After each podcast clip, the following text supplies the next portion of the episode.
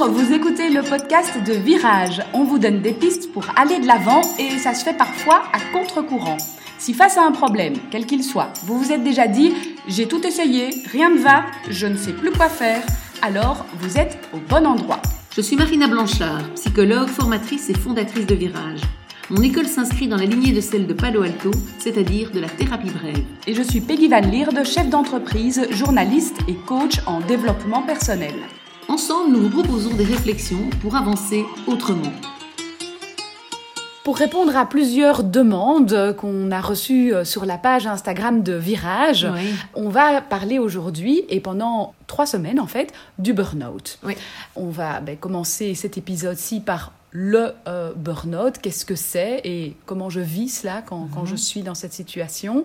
On consacrera un épisode également au pré-burnout et la prévention euh, qu'on peut, qu'on peut faire, qu'on peut avoir, et puis le post-burnout ou comment ne pas euh, retomber dans, dans, dans ces travers.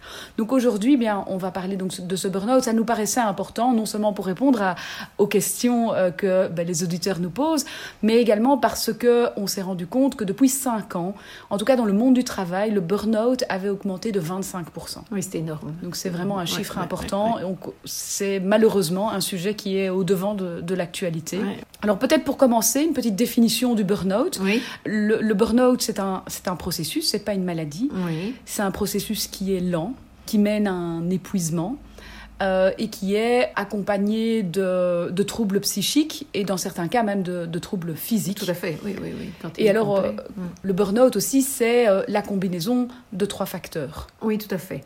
Donc on peut dire que c'est la combinaison de, du facteur contexte, environnement de travail ou environnement familial, puisqu'on parle aussi de burn-out parentaux, de burn-out familial. Et donc, il y a le contexte qui est évidemment déterminant, la pression qu'on nous met, les exigences qu'on a. Puis il y a le facteur euh, de notre potentiel d'énergie quelque part. On sait qu'on n'est pas tous égaux. On sait qu'on n'est pas tous égaux au niveau du sommeil. Certains ont besoin de 8 heures de sommeil, d'autres de 4. Enfin, j'ai un ami qui fait 4 heures par nuit euh, toutes les nuits de sa vie et ça va très bien. Et d'autres personnes diraient, mais 4 heures, je ne pourrais jamais m'en sortir. Donc, on n'a pas la même énergie au départ. Et puis, le troisième facteur qui, pour nous, est probablement le plus important, ou en tout cas le plus intéressant, je vais dire, parce que c'est celui sur lequel on a le plus de pouvoir, c'est euh, le facteur de comment nous réagissons à ce contexte, comment nous interagissons avec euh, la pression qu'on nous met, les demandes qu'on reçoit, comment même parfois on, se propose soi-même beaucoup trop vite. Enfin voilà, la manière dont on gère finalement les activités euh, de notre quotidien qui font qu'on se met soi-même en partie, donc on dit bien ça en partie, hein, on n'est pas 100% responsable, mais en partie comment on participe quelque part à ce burn-out.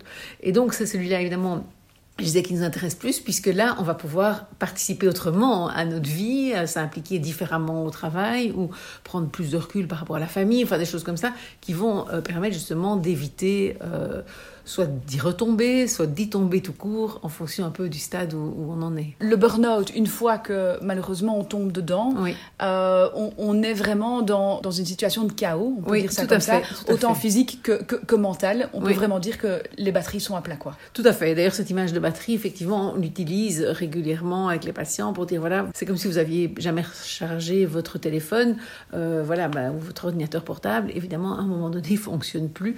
Et c'est un peu ce qui s'est passé. Vous avec vous, vous avez exigé toujours plus, continuer, continuer à fonctionner. Et donc, effectivement, cet état de, chaos euh, que tu mentionnes, c'est vraiment le vrai, le vrai burn-out. Donc, le burn-out complet, si on peut dire, c'est le chaos, c'est je ne sais plus sortir de mon lit ce matin, je ne peux plus me lever. Imaginer, euh, c'est même pas imaginer le boulot, on n'en est même pas là, imaginer m'habiller est déjà trop. quoi. Et euh, ça, c'est important parce que voilà, le mot est galvaudé aussi. Le mot burn-out, on l'entend beaucoup et il est pris à toutes les sauces. Enfin, moi, j'ai pas mal de patients qui viennent en disant voilà, je viens voir parce qu'on m'a diagnostiqué un burn-out. Et puis, quand on pose des questions, on se rend compte que c'est pas forcément de l'épuisement, c'est pas forcément ce chaos. Ça peut être euh, un problème relationnel au boulot. C'est pas parce que ça ne va plus au boulot que c'est un burn-out non plus. C'est pas parce que j'ai plus envie d'y aller que c'est un burn-out, parce que je peux ne plus avoir envie, parce que je vis du harcèlement, parce que, enfin, pour X ou X autres raisons. Et donc, le burn-out, en soi, si on parle vraiment du stade avancé du burn-out, donc on est dans ce chaos-là. Et, on est vraiment dans un épuisement. C'est ce qui fait la différence aussi avec une dépression. Oui, alors ce qui fait la, différence, c'est vrai que c'est que c'est la manière dont on y est arrivé, surtout. C'est que la personne qui vit le burn-out, donc il y a ce chaos. Et puis il y a aussi une déception de lui-même, une déception de toucher ses limites, en fait, de voir qu'il n'a pas été capable de tenir plus, d'assurer mieux au boulot, mm. par exemple, si c'est au boulot, ou d'assurer mieux avec les enfants. Enfin, c'est la même chose pour le burn-out. Mais euh, la, la différence avec la dépression, pour moi aussi, c'est que la personne qui est en burn-out, souvent, en tout cas tout un temps, ne reconnaît pas le burn-out. C'est-à-dire, va dire, et risque d'avoir sa batterie tout à plat, tout à plat, d'être chez le médecin, quand le médecin lui dit je vais vous donner un certificat, moi je dis souvent aux médecins quand ils me disent ben, on ne sait pas toujours dire c'est burn-out, je dis ben, la, personne qui vous dit euh, je, vous mets, je vous mets combien, je vous mets un mois. Et qui vous dit c'est trop, ça risque d'être un burn-out. Mhm. Celui qui vous dit, euh, ben oui, moi je signe tout de suite, c'est moins le profil, en tout cas burn-out, qui est en général un profil, je voudrais retourner, je voudrais en faire plus, je veux être assuré, je peux pas laisser ma place, euh, comment mes collègues vont s'en sortir.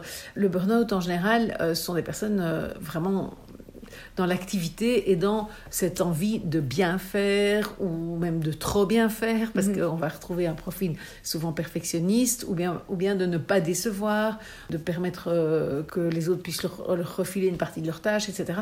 Des gens qui en général donc travaillent beaucoup, qui en une fois se retrouvent en fait complètement HS et qui doivent en fait apprendre du coup à, à, reprendre du temps, à se reposer parce que c'est la première chose à faire. Quand on est complètement dans, sombré dans ce burn-out, c'est qu'il va falloir d'abord se reposer. La batterie, elle est à plat euh, il va pas falloir directement rebrancher la prise pour lui redonner un petit peu d'énergie pour pouvoir euh, recevoir quelques appels. Il va falloir prendre le temps de laisser ce téléphone de côté, de pas recevoir des appels. Ou de le, mettre en, mode avion, j'ai envie de dire.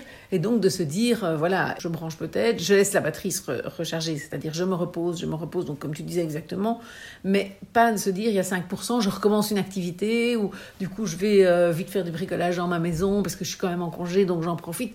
Non, s'il y a un congé, il faut souvent le rappeler aux gens qui ont des burn-out, si vous êtes en congé, c'est pas pour rien, c'est pour vous reposer, c'est pas pour faire d'autres choses qui vont vous fatiguer euh, de nouveau, qui vont pas vous permettre de repartir à un moment donné et de recharger vraiment les batteries. Donc effectivement, la première chose, c'est évidemment le repos. La deuxième chose, du coup, euh, c'est d'aller, et ça on le fait assez rapidement en fait avec l'approche de la thérapie brève, c'est que dès le début, on va réfléchir avec la personne à comment elle en est arrivée à ce stade, évidemment. identifier un peu les éléments déclencheurs, les travers. Voilà, euh. exactement. Alors à plusieurs niveaux, puisqu'on en a parlé tout à l'heure, euh, au niveau du contexte, est-ce que ce sont des éléments du contexte, auquel cas il faudra repenser le contexte évidemment et se dire, bah, je sais pas, le lieu de travail, les conditions de travail, mhm. voilà ou bien est-ce que c'est moi qui euh, ai tendance à en faire trop, en prendre trop euh, Est-ce que ce sont les autres qui me chargent beaucoup? Je ne sais pas dire non, je, ne sais pas déléguer. là, on va réfléchir. Si les autres me chargent, c'est peut-être que je ne mets pas mes limites. Et ça, on va commencer dès le début, en fait, à essayer de, si on peut dire, faire l'apprentissage, tirer la leçon de cette expérience de burn-out, qui souvent, d'ailleurs, après, moi, ça me frappe, les patients, après, ils me disent, c'est de la chance d'avoir eu ça. Mhm. Mais au moment où on est dedans, évidemment, on ne le voit pas du tout comme une chance. C'est juste une calamité, enfin voilà, c'est un peu même catastrophique. Euh, on vit ça vraiment comme quelque chose de lourd. Et en plus, comme c'est quand même très lent, il faut bien le dire et le répéter, c'est très lent pour se remettre, parce qu'il y a beaucoup de choses à reconstruire. Et donc, effectivement, ce temps-là peut être mis à profit pour euh, travailler sur mais comment je pourrais gérer différemment, comment je pourrais faire en sorte euh, de ne pas retomber, puisque bien évidemment, et donc là on prépare déjà la phase post-burnout, la phase où on va reprendre, et souvent reprendre, moi j'encourage et je trouve que ça c'est génial parce qu'aujourd'hui existent les, mi-temps thérapeutiques. Retourner progressivement au travail parce qu'effectivement passer euh, de je suis restée à la maison pendant X mois à un temps plein, euh, ça se fait pas du jour au lendemain. Voilà, voilà. c'est ça.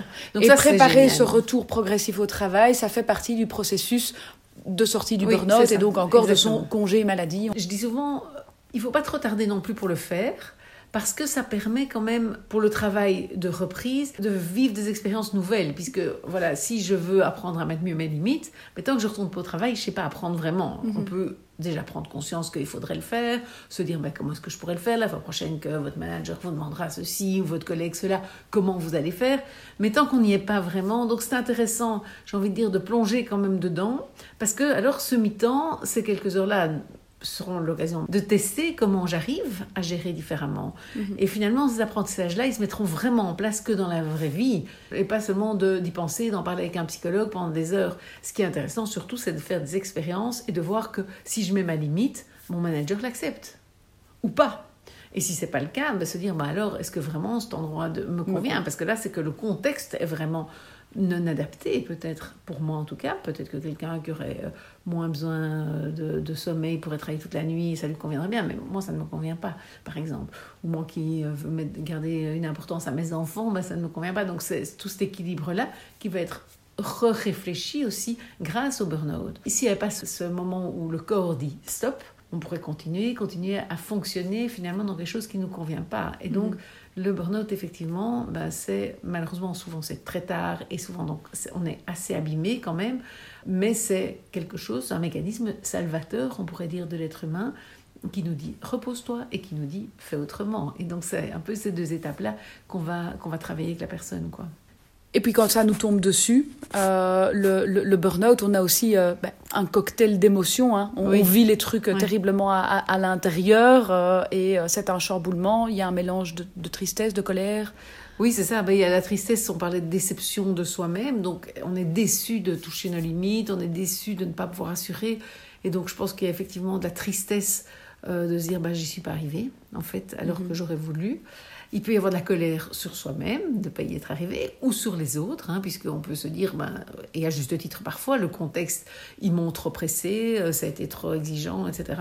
Et donc, euh, je, voilà, je suis fâchée, je sors de là fâchée. Et donc, ces émotions-là vont devoir aussi être traitées, en fait, pour avancer dans le burn-out et pour pouvoir sortir. Parce que si on commence à être tout le temps en train de ruminer de la colère vis-à-vis de son patron, vis-à-vis de voilà d'un collègue, n'importe, euh, ben, bien évidemment, on va, enfin, ça va pas nous aider à nous reposer. Oui, parce que ça va pas aider le sommeil, évidemment. Voilà, exactement, exactement.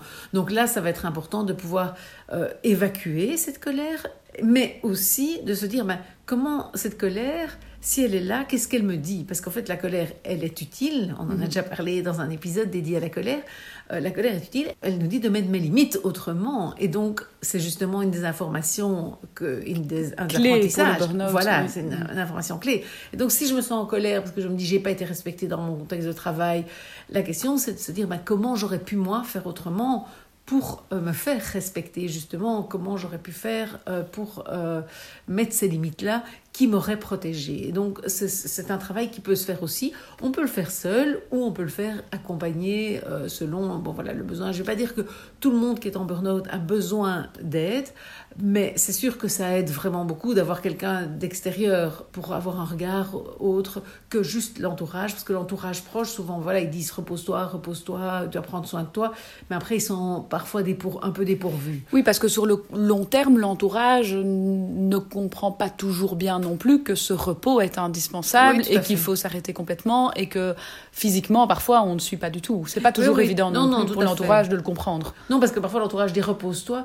mais comme tu es en congé, tu peux quand même faire telle course mhm. ou telle course, quoi. Et donc, euh, il y a un peu un, message, un double message qui est envoyé par l'entourage et qui qu'on peut comprendre hein, évidemment l'autre qui travaille il continue voilà il se dit bah je vais un peu en profiter pour déléguer des choses mais c'est justement un moment où vraiment c'est important de se reposer complètement complètement. Mais c'est vrai que c'est pas toujours évident. Et pour l'entourage ça peut être très lourd aussi parce que le burn-out comme il dure longtemps on en a parlé ça peut épuiser l'entourage. On parle du burn-out qui est contagieux et euh, on le dit pour les entreprises, parce que évidemment, quand un collègue est en burn-out, ben, s'il n'est pas remplacé, les autres ont plus de charges de travail. Et puis du coup, il y a des équipes comme ça qui, qui se déciment un peu euh, mhm. suite euh, au, burn-out qui s'étend. Donc s'il n'y a pas une réaction de l'entreprise d'engager, de remplacer, ben, ça, peut, ça peut être compliqué. Donc, que retenir aujourd'hui de cet épisode? Voilà, deux choses euh, peut-être. Bon, le repos, bien évidemment, et le fait, enfin, je mets ça avec le repos, que ça prenne du temps. Ça, je pense que c'est important de l'avoir en tête, d'avoir conscience pour ne pas être constamment déçu, de ne pas remonter plus vite la pente au niveau de l'énergie, parce que ça peut prendre vraiment du temps. Et puis, le fait de se dire, ben, comment je vais fonctionner différemment, qu'est-ce qui devrait être différent, qu'est-ce qui m'a amené, enfin, il y a toute une réflexion sur comment j'en suis arrivé à ça et comment bah, du coup je vais pouvoir euh, changer ça. On va revenir là-dessus d'ailleurs pour le pré-burnout puisqu'on est on, sera aussi dans comment éviter de tomber en burn-out et donc on va, on va être aussi dans cette logique. Voilà, et donc c'est effectivement l'objet de l'épisode de la semaine prochaine où on va voir ben, la prévention au burn-out. Vous avez aimé cet épisode? N'hésitez pas à vous abonner pour découvrir les autres épisodes passés et à venir.